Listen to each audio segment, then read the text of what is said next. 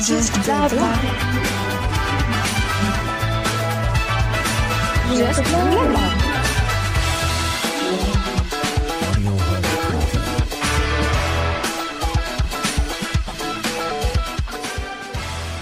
Bonjour à tous, aujourd'hui on se retrouve pour la troisième émission de Just Blabla. Au programme aujourd'hui, nous allons avoir quatre chroniques. La première sera faite par Colline qui va nous raconter la fabuleuse histoire de la bière. Ensuite, nous aurons une chronique de Anaël qui nous expliquera euh, des faits sur le fait d'être indécis. Enfin, je ferai une chronique sur trois infos insolites et nous terminerons avec Sarah qui nous parlera du Saint-Nicolas. Bonjour à tous et à toutes. Euh, côté météo, demain à Genet-Marigny, le ciel sera plutôt nuageux. Le vent soufflera à environ 11 km/h. Les températures seront d'environ 6 degrés. Et demain, nous fêterons la Saint-Ambroise.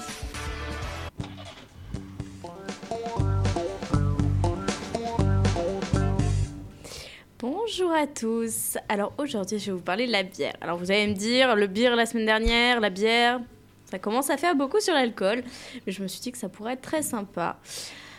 Alors, euh, l'origine de la bière, c'est un mystère qui va rester intact. Alors, bien que sa naissance demeure un mystère, on peut aujourd'hui affirmer que la bière est la plus vieille boisson de l'histoire de l'humanité, après l'eau, bien sûr, hein, quand même. Ce dont on est à peu près sûr en revanche, c'est que son développement est étroitement lié à la sédentarisation des peuples nomades ainsi qu'aux cultures ancestrales de céréales. Les premières traces mises au jour par des archéologues remontent ainsi à 7000 ans avant Jésus-Christ. Dans la culture chinoise, à l'époque de la dynastie Cheng, on retrouve les stigmates d'une boisson produite avec du riz, du miel, des fruits. Donc ces prémices de la bière jouaient un rôle très important dans la société et à plusieurs niveaux, social, religieux et thérapeutique, et oui. Il faut attendre encore 3000 ans avant de trouver les premières évocations de la bière dans les écrits. Des tablettes d'argile découvertes en Mésopotamie décrivent une boisson fermentée à base d'orge, d'épeautre, de blé et du millet. On parle alors de la sicaru. Je ne sais pas exactement si ça se prononce comme ça, qui signifie pain liquide. Ensuite, on va voir les brasseurs égyptiens. Entre 3000 et 500 avant Jésus-Christ, la bière, se développe dans le bassin méditerranéen, principalement en Égypte ancienne. Elle est même considérée comme la boisson nationale. Les brasseurs égyptiens deviennent les stars de l'époque et sont alors reconnus dans tout le bassin. Leur truc, c'est d'élaborer différentes bières selon les usages, alimentation pour les travailleurs, salaire, offrandes religieuses, monnaie d'échange, bref, la bière un sert un peu à tout. Notons que les Chinois ne sont pas en reste. À cette époque, ils brassent également différents types de bières au degré d'alcool plus ou moins élevé. Dans cette région du monde, le riz prendra plus tard le dessus sur les céréales pour la fabrication de la bière. Alors là, on va passer de la cervoise à la bière. Pour les Grecs et les Romains, la bière était la boisson des barbares. Les peuples civilisés mé- méritaient mieux que ça. Moralité, ils buvaient du vin. Cependant, c'est un bien aux Grecs que l'on doit l'arrivée de la, de la bière en Espagne, en Gaule et en Germanie. Avec leur sens du commerce, hors norme, la bière devint pour eux une véritable monnaie d'échange du côté des Gaulois. Dès le IVe siècle avant Jésus-Christ, ils considèrent la cervoise comme la boisson de leur peuple. Quelques siècles plus tard, la production de bière fut confiée aux moines. L'histoire raconte que le roi d'Agobert créa le premier monastère dédié à la bière. Puis Pépin le Bref aura offert des houblonnières à une abbaye. En l'an 1040, l'histoire de la bière prend une nouvelle tournure. Prend une nouvelle tournure. Euh, L'abbesse Hildegarde Bingen fait une découverte qui va révolutionner le cours des choses. Elle met, elle met au jour tous les bénéfices de l'ajout de houblon, conservation et vertus antiseptiques. Il faut sui- ensuite attendre le XIIIe siècle pour que l'activité de brasseur se développe en dehors des monastères. Le mot bière, lui, apparaît en 1489 seulement, remplaçant ainsi le terme cervoise utilisé jadis. Cervoise, on l'entend souvent dans Astérix et Obélix, on peut le remarquer. Ensuite, je vais vous parler de la Révolution française et pasteurisation. Après la Révolution française, les céréales sont principalement utilisées pour la fabrication du pain. Boire de la bière devient alors un véritable luxe, puis en 1857, nouvelle avancée de taille, Louis Pasteur identifie des levures sauvages et des bactéries dans la boisson houblonnée. Celle-ci serait à l'origine de l'altération du goût de la bière. Il découvre aussi que ces micro-organismes ne résistent pas à la chauffe. La pasteurisation était née et avec elle la possibilité de produire des bières stables et à la qualité constante à grande échelle. Cette révolution entraîne le déclin des brasseries artisanales et le développement massif des brasseries industrielles, principalement dans le nord et dans l'est de la France. L'âge d'or de la bière, c'est 1910. La France compte alors près de 2000 brasseries. Quasiment chaque village du nord du pays a la sienne. Le XXe siècle, déclin et renaissance de la bière artisanale. Ensuite, le déclin de la bière sera fulgurant. Pendant la Première Guerre mondiale, de nombreuses brasseries sont détruites. Et dans le même temps, les goûts des consommateurs évoluent. En 1976, on ne compte plus que 23 brasseries dans tout le pays. Il faut attendre les années 80 et le mouvement des craft beer aux États-Unis pour voir la bière retrouver ses lettres de noblesse. Rapidement, la tendance envahit l'Europe. La France prend le train en marche gentiment d'abord, et en 1985, une première brasserie voit le jour dans le Finistère. Cette date marque le renouveau de la brasserie française. Cette fois, les choses se, sont, se font autrement. Les brasseurs travaillent différemment, localement, artisanalement, et surtout, ils sont ancrés dans leur terroir. Depuis, les bières artisanales françaises affirment leur identité régionale forte. Au 1er janvier 2019, on dénombrait 1600 brasseries artisanales et depuis, on a dépassé la barre des 2000. Donc la brasserie artisanale française a encore de beaux jours devant elle et pour soutenir nos brasseurs fans de bière, on met les bouchées doubles.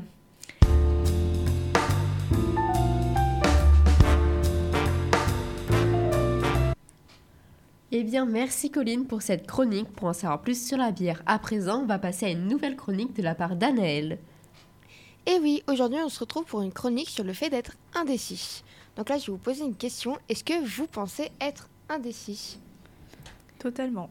Je pense que ça m'arrive très souvent. oui. Oui aussi. Ok. Et est-ce que vous savez pourquoi? Pas vraiment, non. Bah, Non. sûrement la confiance en soi, j'imagine. Et c'est super, ça, Sarah. Alors, qu'est-ce que l'indécision? L'indécision, c'est l'incapacité ou la difficulté à faire un choix. Ça se, ça, ça se caractérise par l'impossibilité de faire un choix, la hantise de devoir renoncer à toutes les opportunités, la non-volonté d'assumer les conséquences du choix, le refus de faire le deuil du choix qui n'a pas été pris, le sentiment de toute puissance et de contrôle, le refus de prendre des risques. L'indécision engendre un véritable état de malaise et de mal-être. Plus les, enjeux de la décision sont importants et plus l'indécis va se bloquer, refuser de choisir ou se reporter sur les autres. Le fait de ne pas trancher permet de continuer à rêver de l'un ou de l'autre choix. Dans certains cas, l'indécis attend que les autres fassent le choix à sa place, lui permettant d'échapper aux conséquences et à sa responsabilité. Donc, plusieurs explications. Comme l'a dit Sarah, il y a le manque de confiance en soi, la peur de l'échec, le trop grand nombre de possibilités qui s'offrent à nous, la peur du conflit, euh, la fuite des responsabilités, la peur de s'imposer aux autres et la peur de déplaire. Il y a des conséquences plus ou moins importantes sur l'entourage. L'indécis ne pouvant faire des choix ni prendre des responsabilités, il rejette les conséquences sur son entourage. Ce, comportement peut devenir agaçant pour les autres qui peuvent décider de s'éloigner de l'indécis ou de le forcer à prendre une décision. L'entourage a un rôle très important pour l'indécis puisqu'il s'appuie sur ce dernier pour prendre ses décisions à sa place. Pour aider un indécis, il est préférable de ne pas le forcer ni donner de conseils, de, dialoguer ensemble sur les tenants et les aboutissants, de ne pas décider à sa place, euh, de l'aider à abandonner le choix non pris, de ne pas lui reprocher l'indécision et surtout de l'aider à assumer les conséquences de son choix. Mais est-ce qu'il y a des troubles associés à l'indécision? Eh bien oui, dans tous les cas, l'indécision est en lien avec un manque d'estime de soi. Il s'agit d'une envie irré- irréaliste et immature de pouvoir tout contrôler sans en, assumer les conséquences. L'indécis a très souvent peur d'échouer et de renoncer à toutes les opportunités qui s'offrent à lui. Les conséquences de l'indécis sont souvent néfastes sur la psychologie de l'indécis.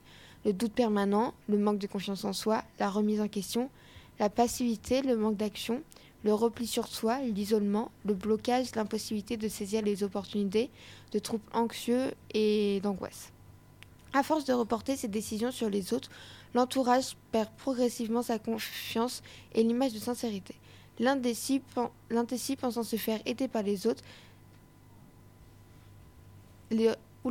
L'indécis pensant se faire aider par les autres les repousse en réalité progressivement. Eh bien, merci Anaëlle pour cette chronique. Maintenant, nous saurons pourquoi nous sommes un peu indécis et comment y remédier. À présent, nous allons écouter euh, une musique de Lompal sur Delta Non, FM On va 90.2. écouter euh, Be My Baby de Bea Miller.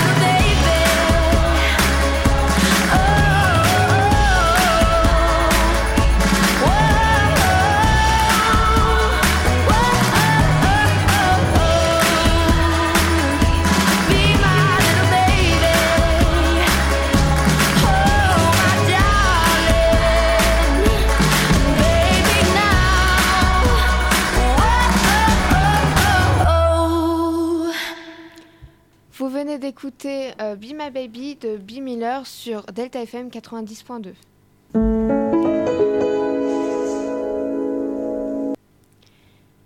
Et maintenant, nous allons retrouver Sabine qui va nous faire une chronique sur euh, trois infos insolites. Bonjour à tous, alors je vais vous présenter trois infos insolites.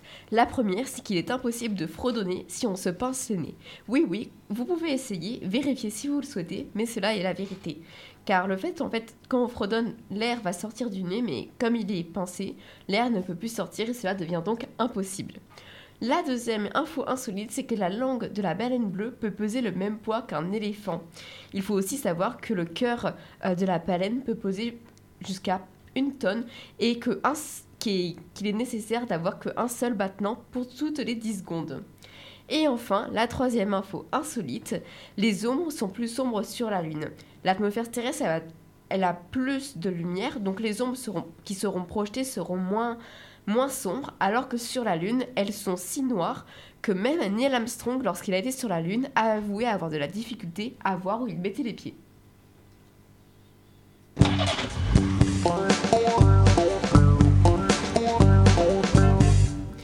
Maintenant, c'est à Sarah qui va nous présenter sa, chronique sur Saint-Nicolas. Bonjour à tous. Alors aujourd'hui, nous fêtons les, les Nicolas, pardon, et fêtons cette fête. à- Je recommence. Donc aujourd'hui, nous fêtons les Nicolas, et cette fête est assez connue dans les pays du Nord et de l'Est. Donc au départ, c'était une simple légende, mais il s'avère qu'il a vraiment réexisté. Donc ce personnage, il fut inspiré par un évêque de la ville de Myre, euh, ce qui explique sa tenue. Euh, la ville de Myre, euh, située en Norvège, dans le nord-est de la Norvège, nord-ouest pardon de la Norvège. Euh, donc euh, cet évêque, c'est Nicolas de Myre, pardon, qui naquit au IIIe siècle de notre ère en Turquie. Nicolas de Myre a écrit la fête de Saint-Nicolas, qui était une cérémonie fêtée dans les pays occidentaux et donc dans les pays du Grand Est, notamment en Belgique et en Allemagne. Les rumeurs elles disent que Saint-Nicolas était réputé pour sa bonté. Il serait le patron des enfants, c'est-à-dire qu'on lui prête le miracle d'avoir ressuscité trois enfants qui auraient été tués par un boucher. Est-ce la réalité? Je ne sais pas. De plus, il est le saint patron des Lorrains, ça c'est une petite anecdote euh, historique, euh, depuis 1477, euh, les Lorrains, donc la région de la Lorraine. La fête de Saint-Nicolas, elle est célébrée le 6 décembre de chaque année, car il est mort un 6 décembre. Mais ça dépend des pays, il y en a qui le fêtent le 5 décembre, de, certains le 19. Euh, cette fête est aussi importante pour les enfants de l'Est de la France que le Père Noël. Donc il est plus important même que le Père Noël. Donc à la fête de Saint-Nicolas, les enfants y reçoivent traditionnellement du pain d'épices, du chocolat, des mandarines ou des gâteaux. C'est l'occasion aussi, comme à Noël, d'envoyer une carte à la famille pour leur souhaiter une bonne fête de Saint-Nicolas. Saint-Nicolas, il passe dans la nuit du 5 au 6 décembre dans les maisons et le 6 dans les écoles. Euh, Saint-Nicolas, est accompagné d'un personnage appelé le Père Fouettard. Donc lui, il n'est pas très gentil, il distribue des coups de feu aux enfants qui n'ont pas été sages dans l'année. Ce qu'on peut faire comme comparaison avec le Papa Noël en France, euh, c'est que déjà, il en est l'origine. Et euh, aussi, c'est parce que euh, tous les deux, ils ont plein de points communs. Donc, ils sont habillés pareil, ils, ont, ils portent du rouge et du blanc. Il y a juste les dates qui changent, ils passent pas au même moment tous les deux. Et alors, ils passent par contre, ils passent pas au même moment tous les deux, mais ils passent tous les deux par la cheminée dans la nuit du 5 au 6 ou la nuit du 24. Et euh, Papa Noël se déplace en traîneau avec euh, ses petits cerfs. Et euh, Nicolas, il passe, il se balade à dos d'âne. C'est moins marrant, mais. Et donc voilà, c'était une petite anecdote de Saint-Nicolas qui était assez rapide, mais j'espère que vous avez aimé. Et il faut être très très sage dans l'année pour recevoir des petits cadeaux. Voilà.